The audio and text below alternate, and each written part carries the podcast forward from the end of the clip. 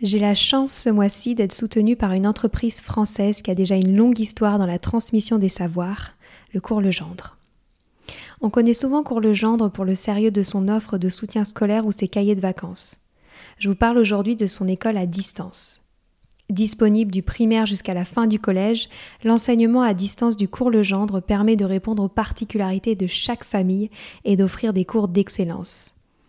L'élève peut ainsi travailler à la maison avec des cours de la même qualité que ceux transmis en classe, avec en plus un suivi de l'enfant confié à un enseignant passionné pour chaque matière. Ce qui me plaît avec cette école à distance du cours Legendre, c'est qu'elle offre la liberté aux familles d'adapter les apprentissages à un quotidien pas comme les autres. Tout ça en assurant un parcours de réussite individualisé pour les élèves. Pour retrouver plus d'informations, rendez-vous sur leur site www.cours-legendre.fr. Une équipe est à votre disposition pour répondre à toutes vos questions. Allez, je laisse place maintenant à l'épisode. On a monté ce podcast avec ma mère il y a quatre ans. Donc euh, ma mère qui s'appelle Sylvie Descleb et qui a une euh, certaine histoire dans le monde de l'éducation. Très rapidement, en fait, mes parents ont monté le premier établissement en France, Montessori, qui va de la maternelle jusqu'au lycée. Il y a plus de 30 ans, en fait, ils ont décidé de totalement changer de carrière à l'arrivée de mon frère aîné et de se dédier totalement à l'éducation de leurs enfants, mais aussi d'autres enfants, puisqu'ils avaient eux-mêmes très mal vécu leur scolarité. Et ils avaient à cœur offrir le meilleur à leurs enfants. Ils travaillaient dans le domaine de l'éducation ou pas, pas du, tout, Pas du tout. Ils travaillaient dans l'immobilier. Ok, en effet, rien à voir. Et ils se sont découverts euh, une passion, surtout pour la pédagogie Montessori, qui à l'époque était totalement méconnue.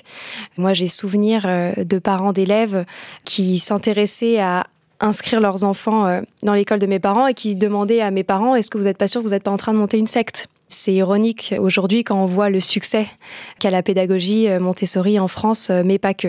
Et donc, l'éducation a toujours eu une place prépondérante au sein de ma famille. On est cinq frères et sœurs.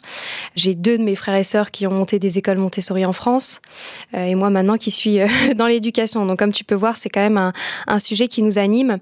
Moi, je me suis dit, ma mère a une expérience formidable dans le monde de l'éducation et euh, dans les relations avec les enfants, et pas uniquement d'un point de vue scolaire, puisqu'en fait les pédagogies alternatives et Montessori, on y reviendra, c'est plutôt une philosophie de vie. Et j'avais envie de m'associer euh, avec elle parce que j'avais envie qu'elle partage son savoir. Et surtout, ce qui est quand même ironique, c'est que ma mère, qui est quand même donc plus âgée que moi, euh, qui a maintenant plus de 60 ans, en fait une communauté extrêmement engagée euh, sur les réseaux sociaux, mais aussi via son blog. Et donc, je me disais aussi, ça me permettra d'avoir un, un, petit coup de pouce dès le démarrage en termes d'écoute du podcast. Et moi, je venais ajouter une, une touche, je pense, de jeunesse, mais aussi de compréhension du monde de podcast qui est quand même pas accessible à tous. Et cette envie, moi, de creuser auprès de personnalités variées du monde de l'éducation pour pas faire que du Montessori, mais au contraire d'ouvrir à toutes celles et ceux qui visent à offrir le meilleur aux enfants.